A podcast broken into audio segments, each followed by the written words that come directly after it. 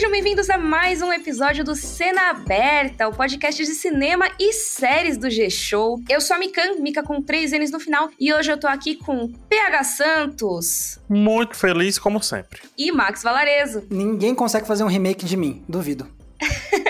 Vamos fazer a versão americana, tipo Maxwell, sabe? Maxwell, tipo, exato. Vamos transformar em alguma coisa muito assim, sabe? Tipo. Eu não queria dizer, Max, mas eu sou o seu remake. Tan, Ah, eu sabia, sabia. Olha aí, gente, vamos falar hoje de remakes de Hollywood. A gente sabe que volta e meia aparece a notícia de que algum estúdio americano vai fazer uma versão em inglês, uma versão americana de alguma obra estrangeira, seja de mídias diferentes, como a gente viu recentemente de Cowboy Bebop, que é uma animação japonesa, foi transformada em uma série pela Netflix, ou até mesmo de filmes, né? Vai ter a versão aí em inglês de Train to Busan, né? O filme da invasão zumbi. Então hoje a gente vai falar sobre essa tendência dos estúdios de Hollywood e se ela precisa existir, o que que isso significa, será que é legal pro público, pra gente? Vamos falar mais sobre isso daqui a pouco, mas antes eu queria lembrar vocês que o Cena Aberta é um podcast que tem duas vezes por semana, toda terça e toda sexta tem episódio novo fresquinho às seis da manhã. Você pode ouvir a gente no G-Show, no Globoplay e nas outras plataformas de áudio digital. Você pode ouvir na sua preferida. Dito isso, pessoal, vamos falar das estreias do Primeira Fila?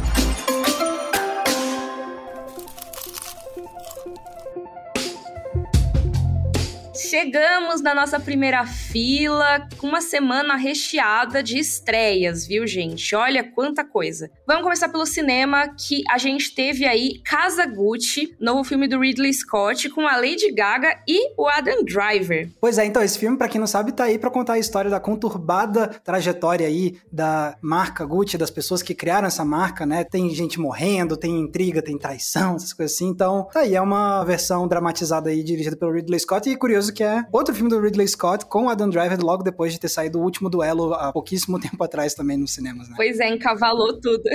Os dois que podem aparecer no Oscar, né? O Adam Drive pode aparecer tanto pelo último duelo, como coadjuvante, também como por Casa Gucci. Será? Já pensou se ele pega duas indicações no mesmo ano com o mesmo diretor? Socorro. Eu acho difícil, mas é o que dizem, né? Aquele, né?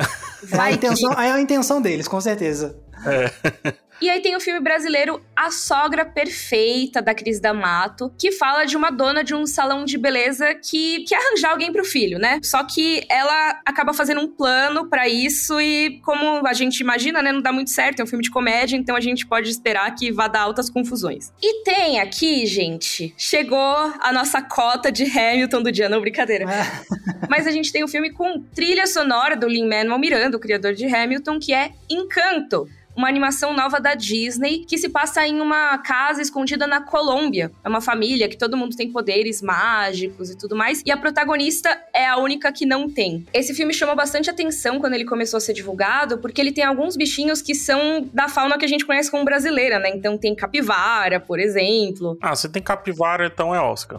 pois é. Então, assim, eu amei porque eu sou muito fã de capivara, mas é isso, né? A gente tem que lembrar que a nossa fauna também está presente em vários outros países vizinhos, inclusive em algumas partes da Colômbia. E aí se trata disso. Então não é um filme que se passa no Brasil, apesar de ter uma capivara no pôster, o que eu acho muito da hora. Animação linda, tá? Pude conferir a animação. Ó, oh, o PH já viu, é, então? Vi exatamente no dia da gravação desse Uau! podcast. E muito legal, muito interessante, tá? Tem outro filme que eu vi aqui também recentemente, que esse é preciso todo mundo ir ao cinema dar uma assistida. Qual que é esse filme, PH? Deserto Particular, dirigido por Ali Moritiba. Filme que é o... Como que chama, Max? É o escolhido do Brasil para quem sabe, talvez um dia concorrer ao Oscar, não é assim que chama? Ah, ele já foi escolhido? É, ele é a escolha brasileira para quem sabe representar o Brasil, né, nos indicados ao Oscar. E o Deserto Particular é o mesmo diretor de um filme chamado Ferrugem, não sei se vocês chegaram a assistir, filme de 2017. Filme muito pesado também. O Deserto Particular conta a história de um policial que se apaixona pela Sara, isso virtualmente, e aí ele busca o seu amor, vai buscar lá o seu amor na sua cidade natal. Ele sai buscando a pessoa, colocando cartaz em todo canto, sabe? Porque Gente. a Sara sumiu, só que a Sara guarda aí um grande segredo que vai de encontro a alguns preceitos do Daniel. É o perigo do web namoro, isso aí.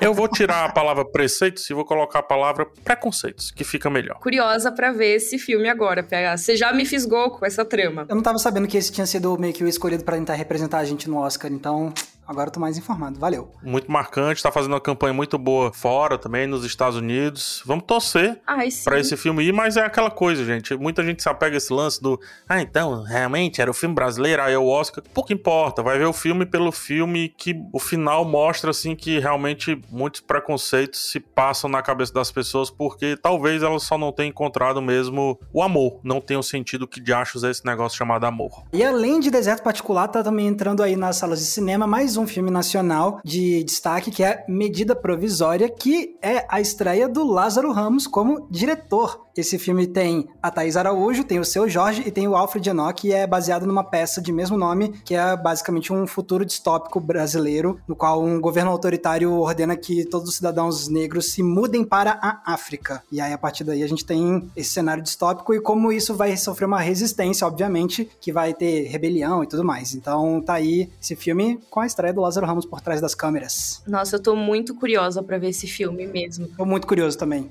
Até porque eu não conheço a peça. Sim, não consegui ver a peça ainda. E é muito legal, né, que a gente teve agora dois também, né? A gente teve dois do Ridley Scott com Adam Driver. A gente tem agora dois filmes com o seu Jorge estreando muito próximos. E os dois sendo estreias na direção, tanto do Wagner Moura quanto do Lázaro Ramos, que tem trabalhos muito próximos na TV também juntos, né? Então eu achei muito legal que a gente tem essa época tão diferente aí para conhecer esses trabalhos novos deles. Além disso, a gente tem um filme espanhol e francês que é Madre, sobre uma mãe que perdeu o seu filho e acaba relembrando isso alguns anos depois. E A Babá, O Chamado das Sombras, que é um terror russo. Inspirado na lenda da Baba Yaga, que é uma figura mitológica russa bem famosa. Ou inspirado no Keanu Reeves, né?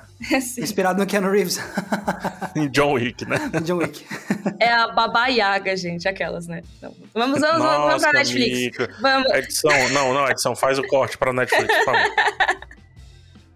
Na Netflix temos muitos filmes de Natal já, né? Tá na época, gente, então vamos ter várias estreias. Tem Um Menino Chamado Natal, tem Um Castelo para o Natal.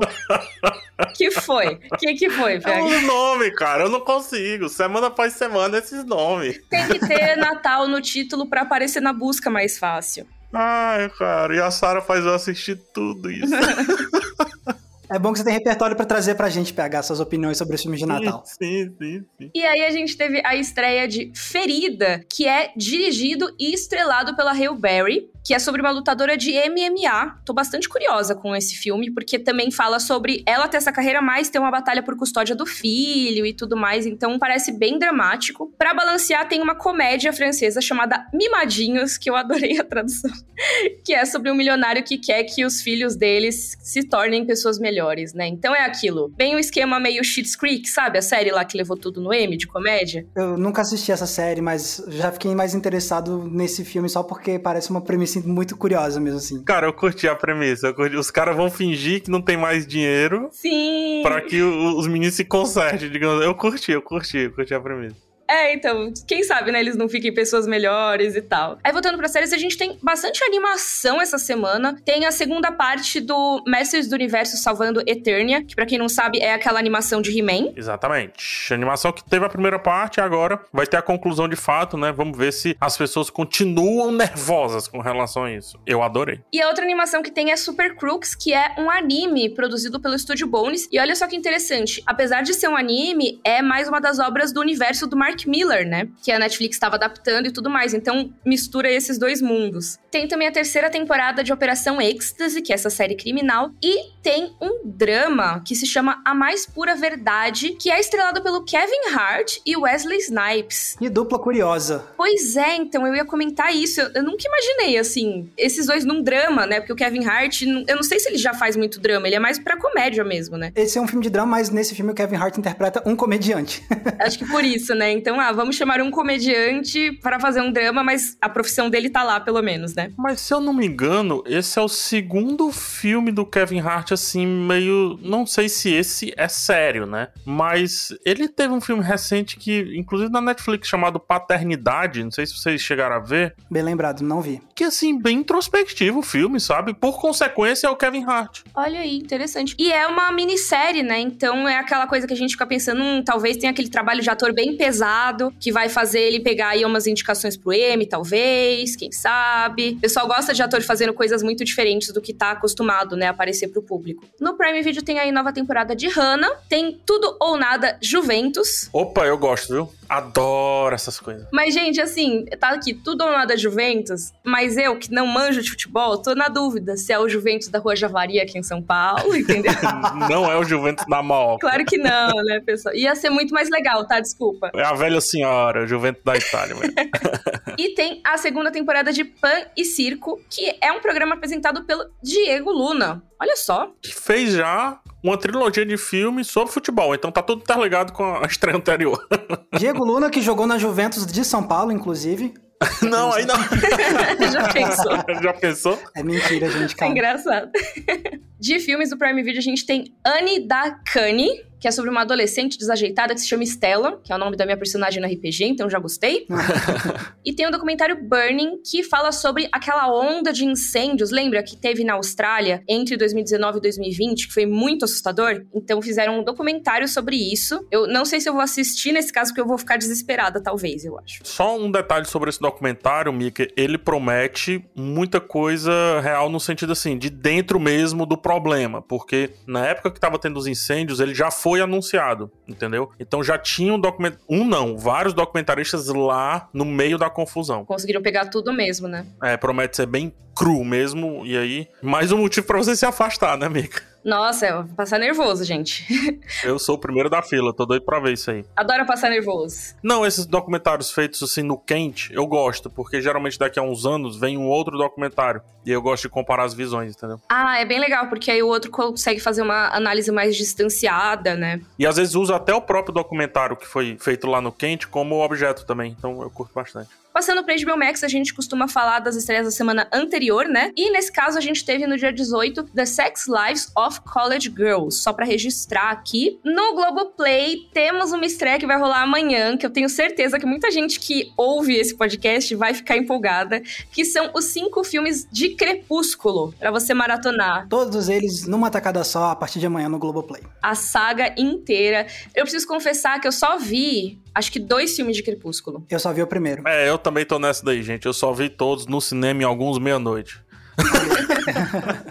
Partindo pro Disney Plus, durante a semana a gente teve a estreia de Hawkeye, a série do Gavião Arqueiro. Dois episódios nesse clima de família, Natal, né? Uma série mais leve de fim de ano pro universo cinematográfico da Marvel. E acho que para complementar esse sentimento aí de fim de ano, de amor e tudo mais, temos o documentário dos Beatles, Get Back. Que mostra tudo menos amor, né?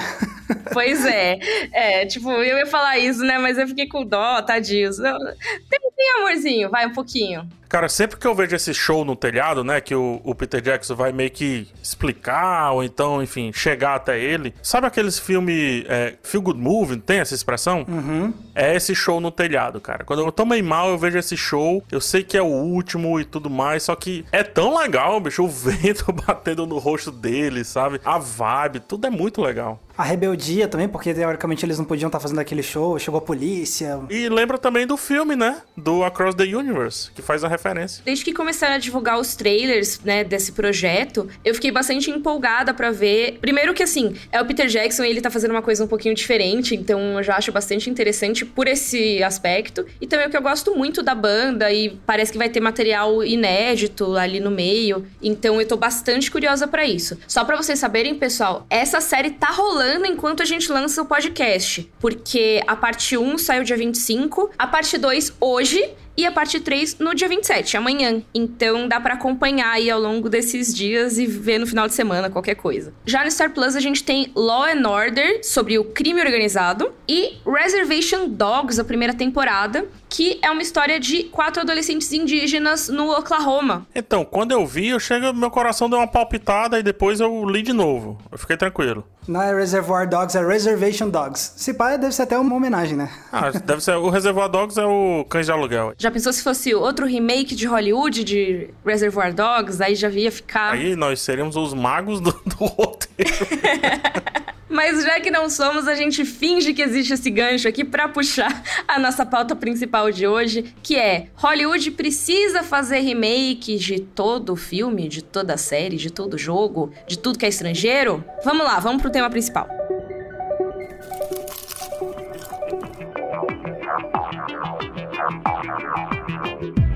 Ok, então eu só queria começar já anunciando que o Cena Aberta vai ter uma versão americana, chama Open Scene, vai ser apresentado por nossos amigos aí, o nosso Rafael Santos. Uh, não, nos Estados Unidos eu sou o Frank.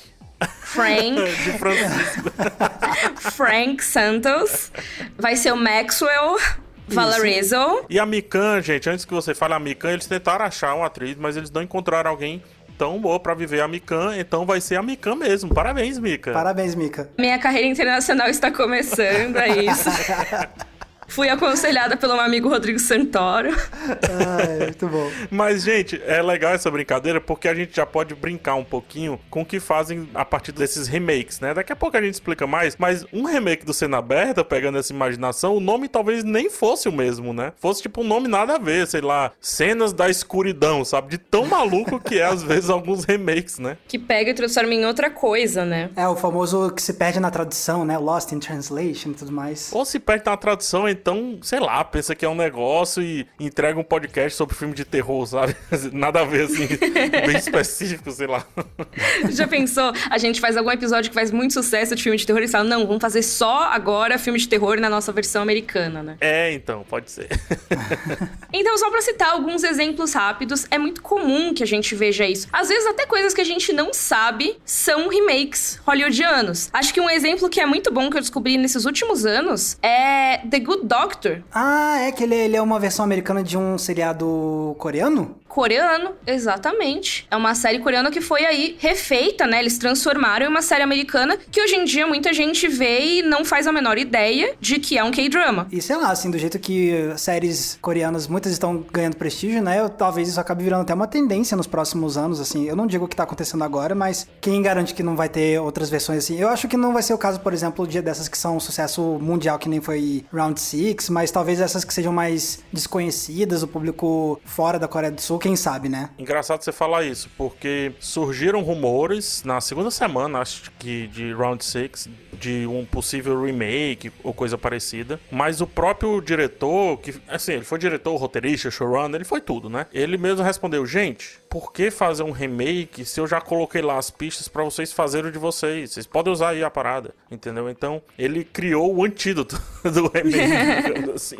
É, não, e a gente tá falando aqui desse, justamente desses remakes americanos de obras obras coreanas, a própria Mika abriu o episódio dando um exemplo de um que vai chegar daqui a pouco, que é justamente a versão cinematográfica americana de Invasão Zumbi, que é um ótimo filme de zumbis que veio lá da Coreia do Sul e que é considerado um dos melhores filmes de zumbis da década, assim. Pois é, tem muitas obras sul-coreanas sendo refeitas para Hollywood, né? O próprio Parasita, que assim, ele conquistou o mainstream americano talvez até mais do que o Train to Busan, né? Porque ele chegou a ser premiado no Oscar e tudo mais. Mesmo Parasita tá virando uma série da HBO. Que é um pouco diferente, na verdade, porque pela última vez que eu lembro, não ia ser, na verdade, uma refilmagem, ia ser tipo uma série que se passa meio que no mesmo universo do filme, né? Eles vão fazer uma história diferente, né? Mas mesmo assim é aquilo, né? De pegar uma coisa que é de lá e trazer para uma ambientação, para uma estética, para um estilo, né? Que corresponde mais ao que é mais comum na TV americana ou no cinema americano. E nesse caso do Parasita, é o Adam McKay que tá envolvido, então, olha só, grandes nomes, né? Mas ele também tem o envolvimento do Bong Joon-ho, se eu não me engano. O Parasita, que por sua vez já é um remake coreano de um filme brasileiro, né? Que é o Que Horas Ela Volta? Não, tô brincando. já pensou? Aí já vem o pessoal xingar a gente, né? tô brincando, tô brincando. São assuntos complementares, por isso a brincadeira. Falando em filmes brasileiros, eu acho que um exemplo que a gente vai falar um pouquinho depois, a gente tem aí uma notícia mais recente de que vai ter filme do Zé do Caixão em inglês. Em breve. Pois é, produzido pelo Elijah Wood, né, o eterno Frodo do cinema, ele tá querendo levar o, a marca, o personagem, as histórias de Zé do Caixão pra Hollywood, né, o que vai ser chamado Coffin Joe, que já é como o personagem de Zé do Caixão é chamado lá fora há muitos e muitos anos já. Eu acho muito doido, né? Isso é muito legal. é engraçado porque com relação ao Zé do Caixão, eu sou um pouco mais tranquilo com relação a essa notícia, porque ele já é muito aceito lá, sabe? Tipo, ele já existe lá, inclusive. É um clássico cult também, né? Exato, exato.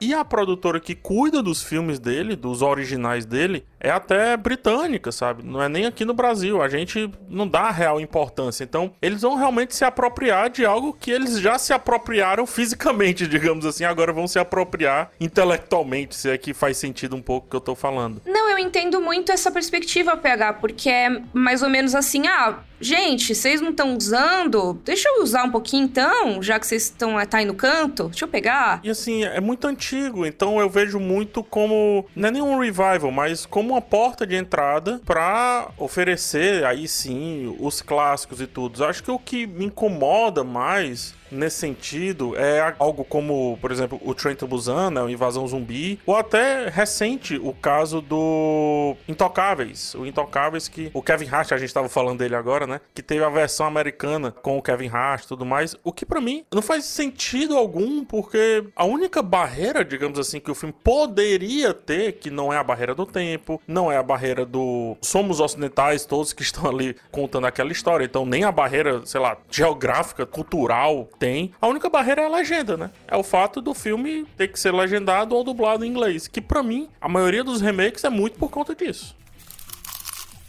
Se a gente tentar analisar por que, né, que Hollywood tem essa mania de fazer tantos remakes de filmes e séries estrangeiros, tem diferentes respostas, né? Assim, essa questão que você falou, PH, é com certeza, tanto que bastante lembrar de quando o Bong Joon-ho, diretor de roteirista de Parasita, ganhou lá o Oscar de melhor filme e ele fez todo um discurso justamente falando pro pessoal americano que tava lá que, tipo, ó, se vocês souberem superar a barreira de 2 centímetros, que são as legendas, vocês vão descobrir um universo de filmes muito rico. E é muito isso, porque culturalmente lá nos Estados Unidos a galera galera tem uma resistência gigantesca a ver coisa com legenda. Por quê? Porque eles estão mal acostumados, porque o cinema lá deles é, produz tanta coisa e é o que eles mais consomem, e eles estão acostumados a ficar só ouvindo a língua deles. Então, tipo, para eles é, é, muito estranha a ideia de você ficar. Não, mas pera, como é que eu vou prestar atenção no filme se, tem, se eu vou ter que ficar olhando para baixo, para as legendas? E, tipo, eu entendo que é tudo uma questão de perspectiva, porque pra gente aqui no Brasil é, tipo, é tão acostumado com isso, né, de ver filme com legenda e tudo mais, que acho que pra gente causa um estranhamento eles terem essa resistência, né? Né? É bem curioso isso, porque quando a gente vê, por exemplo, cinemas muito populares aqui no Brasil, a gente vê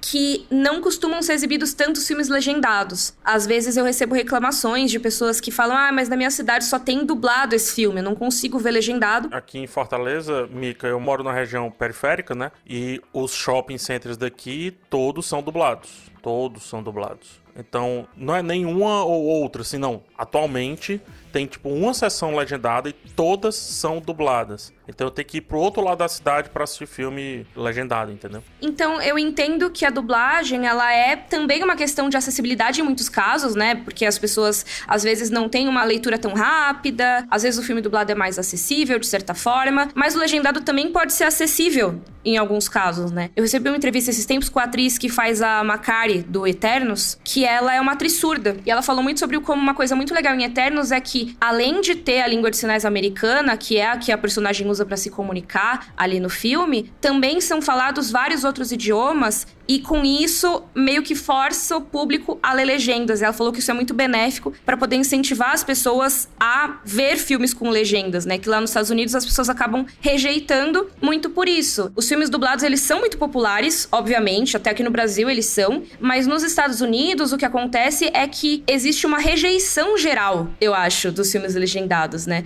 Não é nem a questão de ser só a acessibilidade, é porque os filmes já são feitos no inglês, então eles não precisariam tecnicamente, né? É muito raro eles até precisarem ver dublado. E aí vou utilizar a própria atriz, a, a Lauren Ridloff, né? A Macari, do Eternos, que antes ela fez o The Walking Dead, a série, né? E era meio bizarro como rolava uma parada meio Power Rangers. Se liga que os Power Rangers eles têm que ficar gesticulando muito pra gente saber quem deles está falando. No caso dela, eu achava meio é, forçado às vezes, porque ela tinha que aparecer bem mais do que os outros, é, falando ali em língua de sinais, mostrando que ela estava se comunicando e etc. E aí alguém tinha que chegar junto e meio que falar o que ela já falou. Por exemplo, a Mika diz assim: PH, estou indo para o parque, isso em língua de sinais. E aí eu digo: Max, a Mika tá indo ao parque.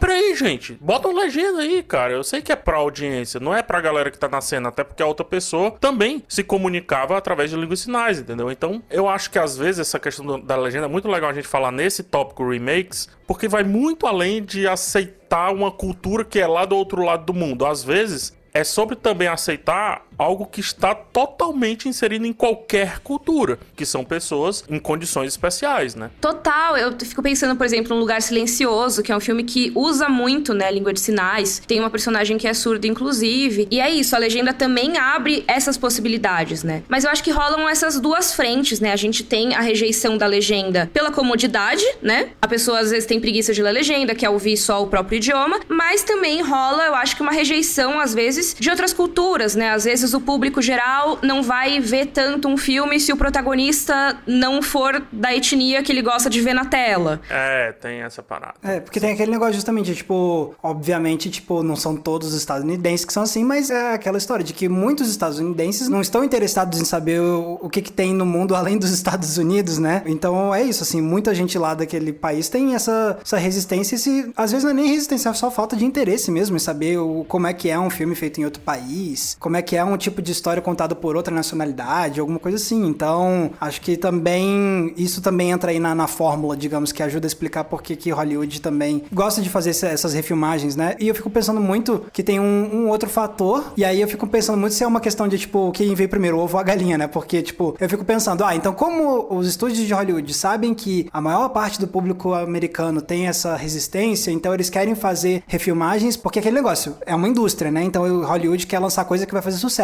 Então, quando eles veem algum filme, alguma série lá de fora fazendo um sucesso estrondoso, sendo super elogiado, eles já olham assim: olha, se a gente pegar isso e talvez trazer aqui pro nosso país, pode ser que a gente então consiga ter o nosso próprio sucesso já surfando nessa onda, né? Mas a gente tem que adaptar, não dá para simplesmente trazer esse filme e mostrar, a gente tem que fazer a nossa versão porque o nosso público aqui dos Estados Unidos não tá querendo, né, ver do jeito original. A gente tem que ser do nosso jeitinho. Então eu acho que tem muito essa, mas ao mesmo tempo também aí a parte do ovo da galinha é, é isso. Eu fico pensando se o fato também de o, o, excesso de Hollywood fazer remakes de coisas estrangeiras não acaba justamente influenciando ainda mais o público lá dos Estados Unidos a tipo, ah, não, pra que, que eu vou ver esse filme aí ou essa série estrangeira se vai ter uma versão aqui do jeito que a gente fala e tudo mais, entendeu? Pois é, pra que, que eu vou ver o filme com o Omar Sy se tem o Kevin Hart, né? É, tipo Sendo isso. que tá perdendo totalmente a possibilidade de ver um filme com o maravilhoso do Omar Sy, que assim, é perfeito. Sim. Não, mas também tem, acho que o outro lado da moeda, Max. E eu vou entrar num assunto que acho que você curte muito. E aí, hum. eu vou só tocar a bola, você chuta e a minha cabeceia pro gol, tá?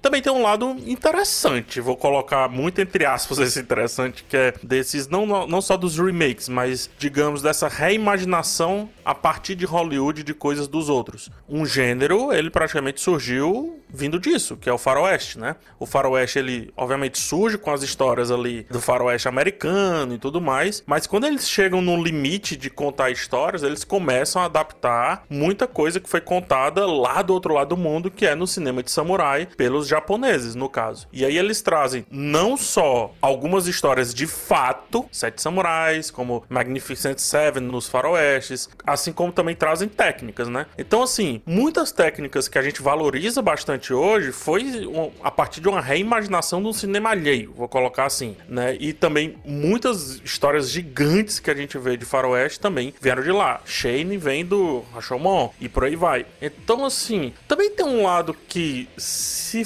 for bem feito, não sei se essa é a expressão correta, porque tem muitos remakes que são bem feitos, mas saem pela culatra. Eu acho que também uh, tem um lado frio de a gente analisar que às vezes faz sentido a gente reimaginar para o nosso cenário e adaptar, é, ou não é nem adaptar, mas pensar o que nós faremos com aquelas ferramentas que foram inventadas do lado de lá, entendeu? É, é aí que tá, tipo, no caso de que você falou agora do Sete Homens e um Destino, que é uma releitura, né, de Os Sete Samurais do Kurosawa. Nesse caso já é, de fato, assim, um pouco mais interessante, porque é uma releitura que altera muita coisa, então é uma adaptação mesmo, assim, toda refilmagem acaba sendo uma adaptação, mas tem uma proposta de trazer uma visão mais que diverge ainda bastante do, do original, apesar de ser a mesma estrutura da história, né? Agora, daí pode sair muita coisa legal, com certeza, mas sei lá, se você tem tipo um invasão zumbi, que é tipo, sabe, e aí você vai refilmar e é a mesma coisa, tipo, ah, zumbis num trem, etc, tipo, só que nos Estados Unidos, aí tipo, eu acho que já fica com um pouco mais daquele tipo de refilmagem que eu fico, tá, mas pra quê, sabe? Só pra fazer uma versão que se passa nos Estados Unidos? Mas assim, eu tô falando isso tudo, mas que nem o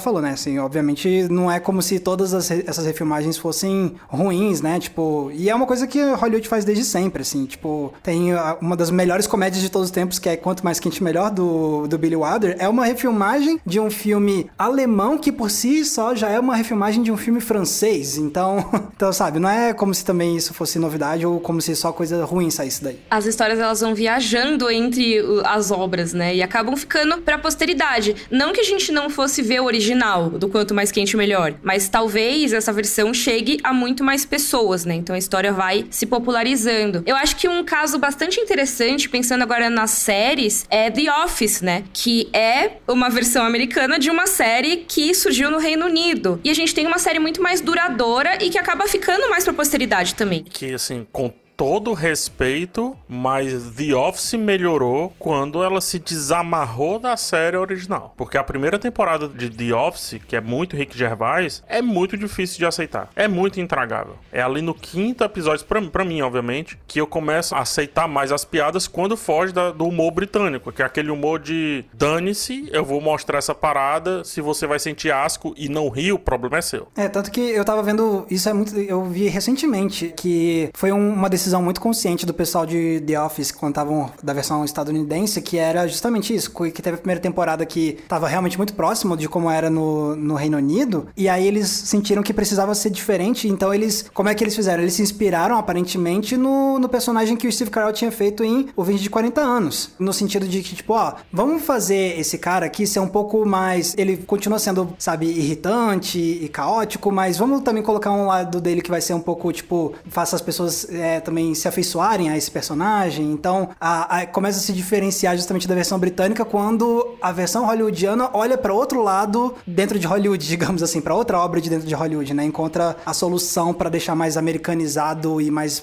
palatável o público dos Estados Unidos a partir de outro filme feito por lá, né? E é bastante interessante isso, porque a gente estava falando da questão do idioma, de culturas diferentes e tal. E se você for pensar, né, você tá pegando aqui em The Office uma série em inglês para fazer outra série em inglês. É claro que a gente tem sensibilidades diferentes, né? Tem culturas diferentes, o humor britânico é notoriamente diferente do americano, mas a gente tem aí uma tradução, né, uma adaptação de uma coisa do mesmo idioma. Isso é muito doido. É, e eu acho que assim, e no caso de séries, também tem umas, umas diferenças no sentido de necessidade de produção também, porque, beleza, eles identificaram, vamos fazer uma versão aqui americana de The Office, porque essa série britânica tá dando muito certo, mas, pô, a gente tem que se ajustar ao padrão de produção da televisão americana, então, porque lá na, o jeito de fazer televisão na, na Inglaterra é muito diferente do hollywoodiano, porque não é à toa que você tem o tradicional nas séries britânicas é você ter, tipo, temporadas com pouquíssimos episódios, temporadas com, e seriados com poucas temporadas, e sendo que lá em Hollywood é muito mais industrial, de, tipo, cada temporada ter 20 não sei quantos episódios, e são 5, 6, 7 temporadas quando o programa dá muito certo, e lá na Inglaterra, às vezes o programa tá dando super certo e dura, tipo, 3 mesmo assim. então acho que também tem muito disso, tipo, olha, a gente precisa fazer de um jeito diferente, a gente tem que dar uma mexida nessa, nessa história para poder render mais episódios, e aí você começa a trazer coisas que são muito bem Hollywoodzão mesmo. Então, tipo, toda a linha romântica que começa a surgir em The Office, que nunca foi um, uma visão da, da versão original, de você ter um romance mais hollywoodiano mesmo, tipo, ah, será que esse casal vai ficar junto ou não e tal, entendeu? Então, então acho que eles precisam encontrar essas coisas que o público dos Estados Unidos já tá acostumado também pra, tipo, ir inflando mais a história para justificar também o número de episódios gigantes e tudo mais. É o que a gente fala muito dos arquétipos, né, Max? Assim, por mais que certos arquétipos eles sejam universais, mas em se tratando de uma sitcom, eles têm que buscar muito mais os arquétipos locais, bem localizados. Eu diria que para os Estados Unidos é até mais localizado ainda, porque daria para fazer um The Office em outro canto dos Estados Unidos e seriam outros arquétipos, entendeu? No sul, por exemplo, seria completamente diferente, né? Ah, então tem o, o bobo na Inglaterra, ele não é tão bobo assim, ele só é um pouco meio lesadinho assim, sabe? Tipo, o cara mais sonolento. O bobo nos Estados Unidos, ele é bobo idiota assim mesmo, então talvez seja muito por conta desse arquétipo. Muito legal esse pensamento que você me trouxe, Mika. Eu ia cair numa pegadinha se isso caísse no Enem. Já pensou? é. Mas é engraçado como tem casos, porque a gente tá falando de Office que mãos que beiram o genialismo da comédia tocaram e ficou bom de um lado, ficou bom do outro, né? Acho que é o contrário do Old Boy, por exemplo, no caso de filme. O Old Boy é um filme coreano, sul-coreano, do Park Chan-wook, e ele veio para os Estados Unidos dirigido pelo Spike Lee, que assim, beleza. Park Chan-wook tá lá no universo dele, tá ótimo, é gênio. O Spike Lee também tem uma outra genialidade para mostrar aqui, né?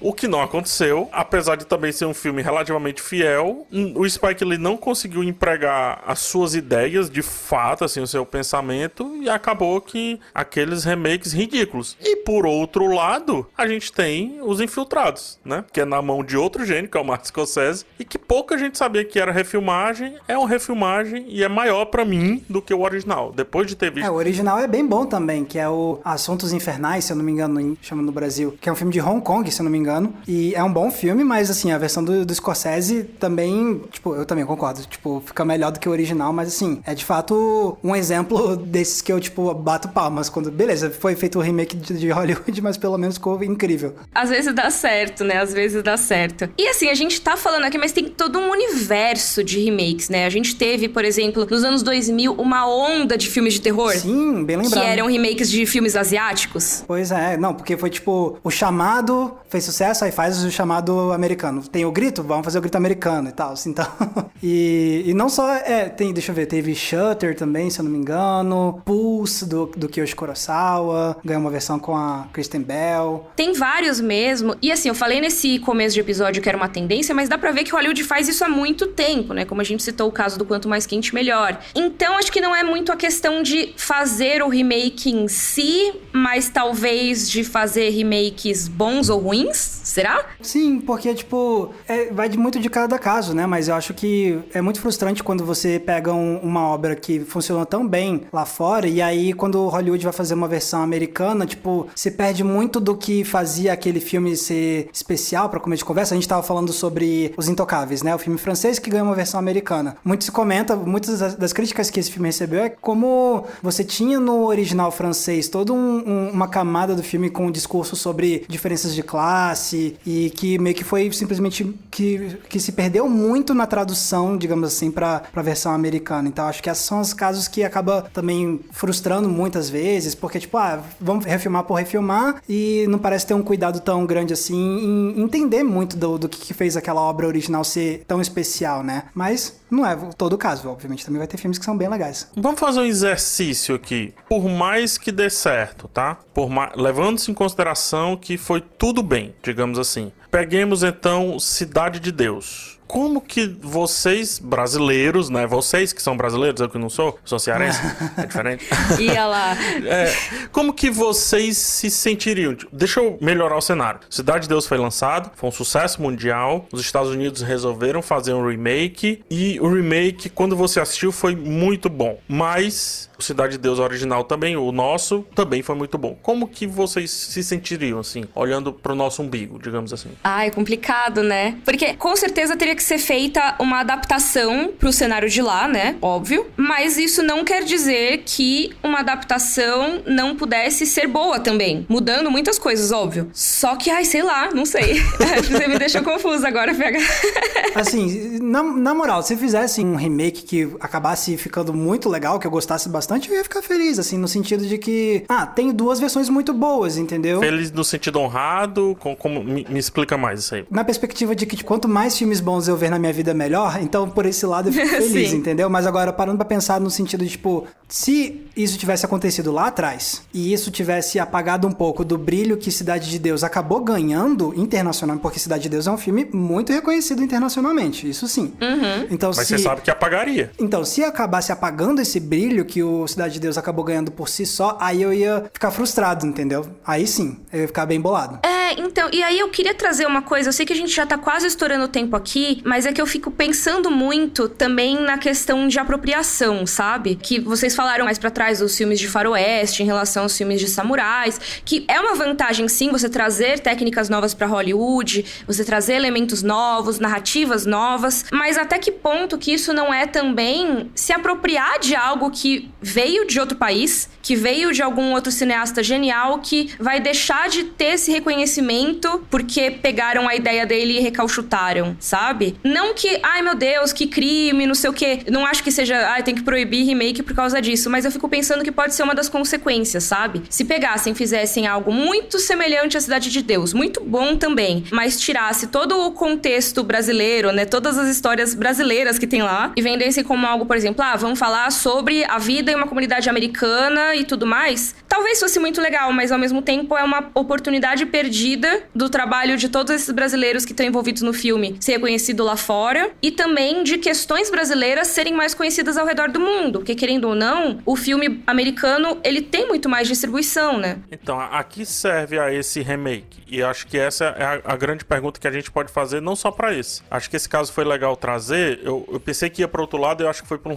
um, lado melhor ainda, do meu ponto de vista. Aqui serviria o remake do Cidade de Deus. Porque assim, ah, vamos ser sinceros. Eu assisti, eu tenho um, um, um, filme que eu gosto muito, que é o Let Me In, né? O Deixe-me Entrar, que é um remake de um sueco. Eu assisti o filme sueco por conta do americano. Então, beleza. Mas é minha bolha, entendeu? É meu trabalho e tudo. E quase que eu não assisto. Então, aqui serviu ao Cidade de Deus, aos criadores, Fernando Meirelles, etc., esse remake fictício que a gente tá falando aqui. Então, do que adianta, por exemplo, ele ser bom ou ruim? Do ponto de vista artístico e também do ponto de vista de valorizar a nossa própria cultura, a nossa arte, os nossos problemas e questões. Porque pegando assim, até o remake bom é ruim. Ele apaga também. Ele apaga, com toda certeza. Assim, filmes de faroeste ótimos, mas a gente tem muita sorte que os filmes de samurai não foram apagados pelo sucesso deles, sabe? Felizmente. Por mais que não forem apagados, Mika, demorou eles serem reconhecidos como uhum. merecem. E aí vem uma coisa que é. Ah, isso é muito pauta para outro episódio, eu acho, que a gente tem que encerrar já já, mas é, eu só vou jogar aqui essa sementinha, tá, gente? Que é aquilo de você assistir a uma coisa, depois você vai ver outra e você pensa que é uma cópia, sendo que essa outra foi feita antes. Ah, sim, entendi. É o anacronismo da cópia. Exato, que é aquilo, você vai ver um filme do Kurosawa depois de ter visto muitos faroestes e você talvez fique, nossa, que coisa que não é original, né? Poxa, ele só pegou e trouxe pra uma ambientação de samurai, o que que é isso?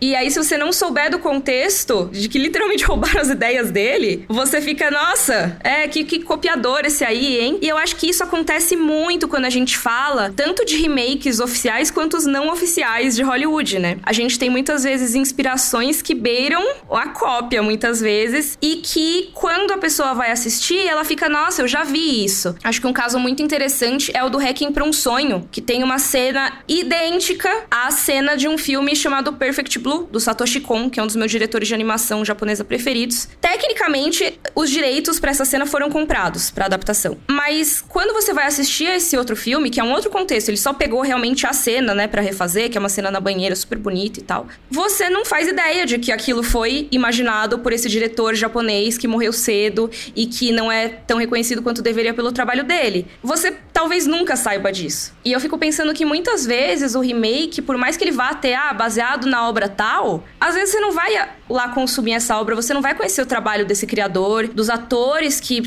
trabalharam naquele projeto original, o contexto da nacionalidade que produziu aquele filme, né, ou aquela série. Eu acho que tem muitas questões aí, sabe, que acabam não sendo nem questões de mercado muito, mas às vezes questões de cultura, de interesse, né, em conhecer outros países, outros projetos. Eu tô muito reflexivo agora, porque eu tô saindo desse podcast muito diferente com relação a esse tema. Porque na minha cabeça, inicialmente, ele agia de uma maneira assim: existem bons exemplos, existem maus exemplos, entendeu? Ele não tá na minha cabeça agora, nesse minuto, pode mudar. Mas agora, ele não tá mais soando assim, porque, cara, o bom exemplo seria, sei lá, pegar o criador daquilo dali e fazer um puta lançamento localizado, mas não necessariamente refazer o que aquele criador fez, entendeu? Em resumo, aquilo que eu falei. E aí, isso talvez eu até coloque o próprio Os Infiltrados e, a, e também reveja até o que eu falei com relação ao Zé do Caixão, não sei. É por isso que eu disse que a preço de agora eu tô pensando exatamente assim. Nesse exato momento, quando eu me coloco na pele do criador, eu não tô vendo benesses assim. Sério mesmo. E PH, desculpa, te deixei de, de colonial. É. tô brincando. Não, não mas, mas é... É brincadeira, é. gente. A gente não vai também falar, ah, tudo que Hollywood faz é ruim. Lógico que não, não né? Não, não, não é isso. Mas, mas é uma problematização que eu acho muito válida, assim. Não sei se o Max entendeu que eu, a, a, a, confusão mental que tá na minha cabeça. não, eu entendi. A gente, tipo, a conversa justamente fez você enxergar uma nova perspectiva sobre. Porque às vezes a gente pensa muito sobre esses remakes da, do ponto de vista de quem tá recebendo esses filmes como público, mas eh, às vezes também tem outras questões, justamente de, tipo, como isso pode afetar quem realizou essas obras, né? É, fica aí o questionamento pessoal. vocês podem comentar nas redes sociais o que, que vocês acham de tudo isso com a hashtag podcast cena aberta. E também recomendar pra gente os remakes que vocês gostam ou não gostam, né, de Hollywood. Mas, assim, acho que falando de recomendação, a gente podia recomendar os nossos, né? Vamos lá pro nosso balcão da locadora? Chegando aqui no nosso balcão da locadora, vamos fazer as nossas recomendações dessa semana, que inclusive eu tô muito feliz porque tem uma pessoa que tá no Twitter catalogando todas as nossas recomendações. Eu achei isso o máximo. Sim. Tá valendo ouro isso aí até pra mim, tá? Porque eu sempre consulto lá antes de a gente. É, pra ver se a gente já recomendou alguma coisa, né? Exatamente. Muito obrigado. pois é, então quem tá fazendo essa thread é a I am Lívia. Essa é a arroba de quem está fazendo essa thread aí, compilando as nossas recomendações. Então, muito obrigado. Nossa, obrigada mesmo. Utilidade pública. Mas agora eu quero saber da recomendação de vocês. PH, quer começar? Tá, é, eu mudei aqui minha recomendação, tá? Eu ia recomendar uma, sei lá, ia fa falar de um faroeste que é tão legal quanto o filme de samurai e tal. Eu não vou nessa. Eu vou num faroeste que faz o remake de um filme também americano. Então eu tô indo de americano para americano, tá? Vou roubar um pouquinho. eu vou indicar um dos meus filmes favoritos de todos os tempos, na real, que é o Bravura Indômita, filme com o Jeff Bridges, dirigido pelos irmãos Coen, filme que figurou com várias indicações ao Oscar, eu não vou lembrar de cabeça quanto agora. Tem a Helen Stanfield, que tá no Gavião Hawkeye. Arqueiro, né? no Hawkeye, exatamente. Então, é a história de uma menina que precisa resolver um caso, né? Ela é bem jovem, ela precisa resolver uma situação pessoal ali e para isso contrata um, um cowboy das antigas, digamos assim. Das antigas e bem machucado já, sabe? Então ela confia nesse cara, tira esse cara do lugar ali de apodrecimento, colocando assim de uma maneira bem má, e faz esse cara encarar aí uma grande jornada uh, pelo faroeste americano, fazer travessias e tudo mais. Eu acho que esse filme tem uma das cenas mais bonitinhas que eu já vi, que é a menina atravessando com os cavalos no rio, e daí o filme se desenrolando a partir disso. É, eu adoro Bravura Indômita, de verdade. E agora a sua recomendação, Max? Sim, então a gente tinha falado sobre a onda que teve nos anos 2000 de filmes americanos fazendo remake de filmes de terror japoneses, então eu vou trazer um desses filmes de terror japoneses do início dos anos 2000 que recebeu uma versão americana, mas eu não tô recomendando a versão americana, tô recomendando o original. O filme em japonês se chama chama Cairo, com K, e ele não recebeu uma tradução oficial, que eu saiba, no Brasil, mas assim, então no Japão é Cairo, com K, e nos Estados Unidos ficou conhecido como Pulse, P-U-L-S-E, que é um filme de 2001 do Kiyoshi Kurosawa, não confundir com Akira Kurosawa, Kiyoshi Kurosawa, que também, inclusive, não é parente do, do Akira Kurosawa, mas o Kiyoshi Kurosawa é um mestre japonês dos filmes de terror e de outros filmes também, de que ele faz de outros gêneros, tipo drama, mas Pulse ou Cairo é um dos melhores dele, é um filmaço de terror,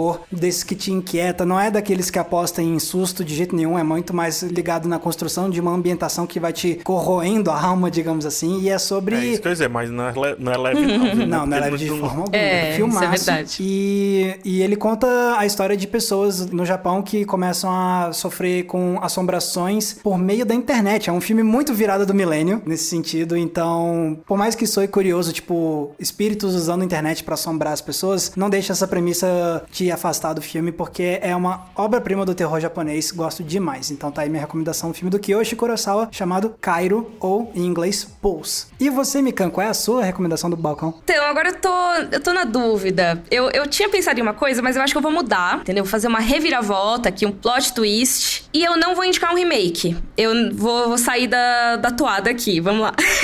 Eu vou indicar exatamente o Perfect Blue, que é o filme que eu mencionei aí, que teve a cena refeita no Requiem para um Sonho. E eu acho que vale a pena falar do Perfect Blue, não só porque eu acho ele um filme muito legal, mas também porque eu acho que ele é uma grande influência, entre muitas aspas, pro Darren Aronofsky como um todo, assim. Eu acho que, ao contrário do que muitas pessoas falam, eu não acho que ele tenha plagiado o Perfect Blue para fazer Cisne Negro. Eu acho que são histórias diferentes, de certa forma, mas tem muito do Perfect Blue lá, assim. Sim, claramente muita influência influência. É, é, é, inegável, assim. Os nomes dos personagens são parecidos, a parte psicológica é muito parecida.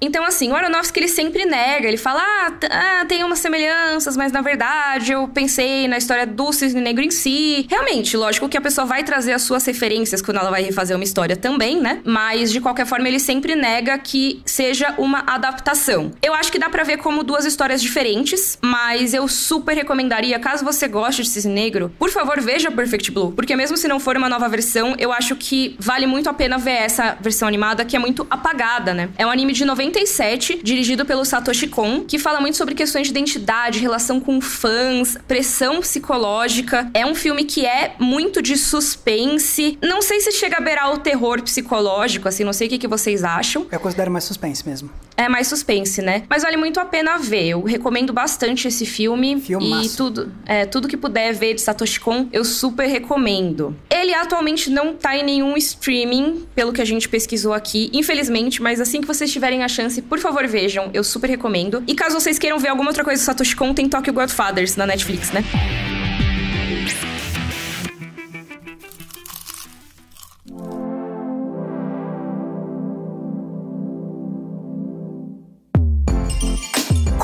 Quando eu apresento história há muito tempo, porque eu gosto de ficar deixando a gente falar eternamente aqui, mas vamos encerrar esse episódio.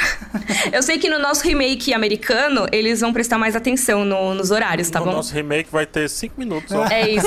Vai ser pílulas de cinco minutos só com o balcão, assim, da locadora e tudo mais. Vamos lá, gente. Como que as pessoas podem te encontrar, Max, nas redes sociais? Sem ser o Maxwell, nosso apresentador americano, só você. Sem ser o Max. Vocês podem me encontrar no YouTube com o canal Entre Planos, tudo junto. E no Instagram e no Twitter vocês me encontram com a mesma arroba, que é Max Valarizo, com um Z somente. Você sabe que eu entendi a mesma roupa, né? Mas beleza. A mesma roupa? Com a mesma roupa. É porque a foto tá lá, né? Não muda a foto. Exatamente. Vai ficar a mesma roupa. É o remake mais fiel possível. e você, Frank Santos, onde podem te encontrar na social media? Cara, me procura aí, PH Santos, arroba, arroba, PH Santos no YouTube. PH Santos, arroba gmail, não, tô brincando. PH Santos no YouTube e também PH Santos no Twitter e no Instagram. E você, Mika, onde as pessoas encontram? Vocês podem me encontrar no meu novo filme chamado Mikan with Three Ends at the End, que, não, brincadeira, me encontrem no YouTube como Mikan e nas redes sociais eu sou no Twitter Hey Underline Mika e no Instagram Underline Miriam Castro. Já esse maravilhoso podcast que se chama Cena Aberta, você pode encontrar toda terça e toda sexta no G-Show, no Globoplay ou no seu aplicativo de áudio favorito. Pessoal, muito obrigada pela conversa hoje. A gente se vê no próximo episódio. Tchau, tchau. Tchau. Tchau.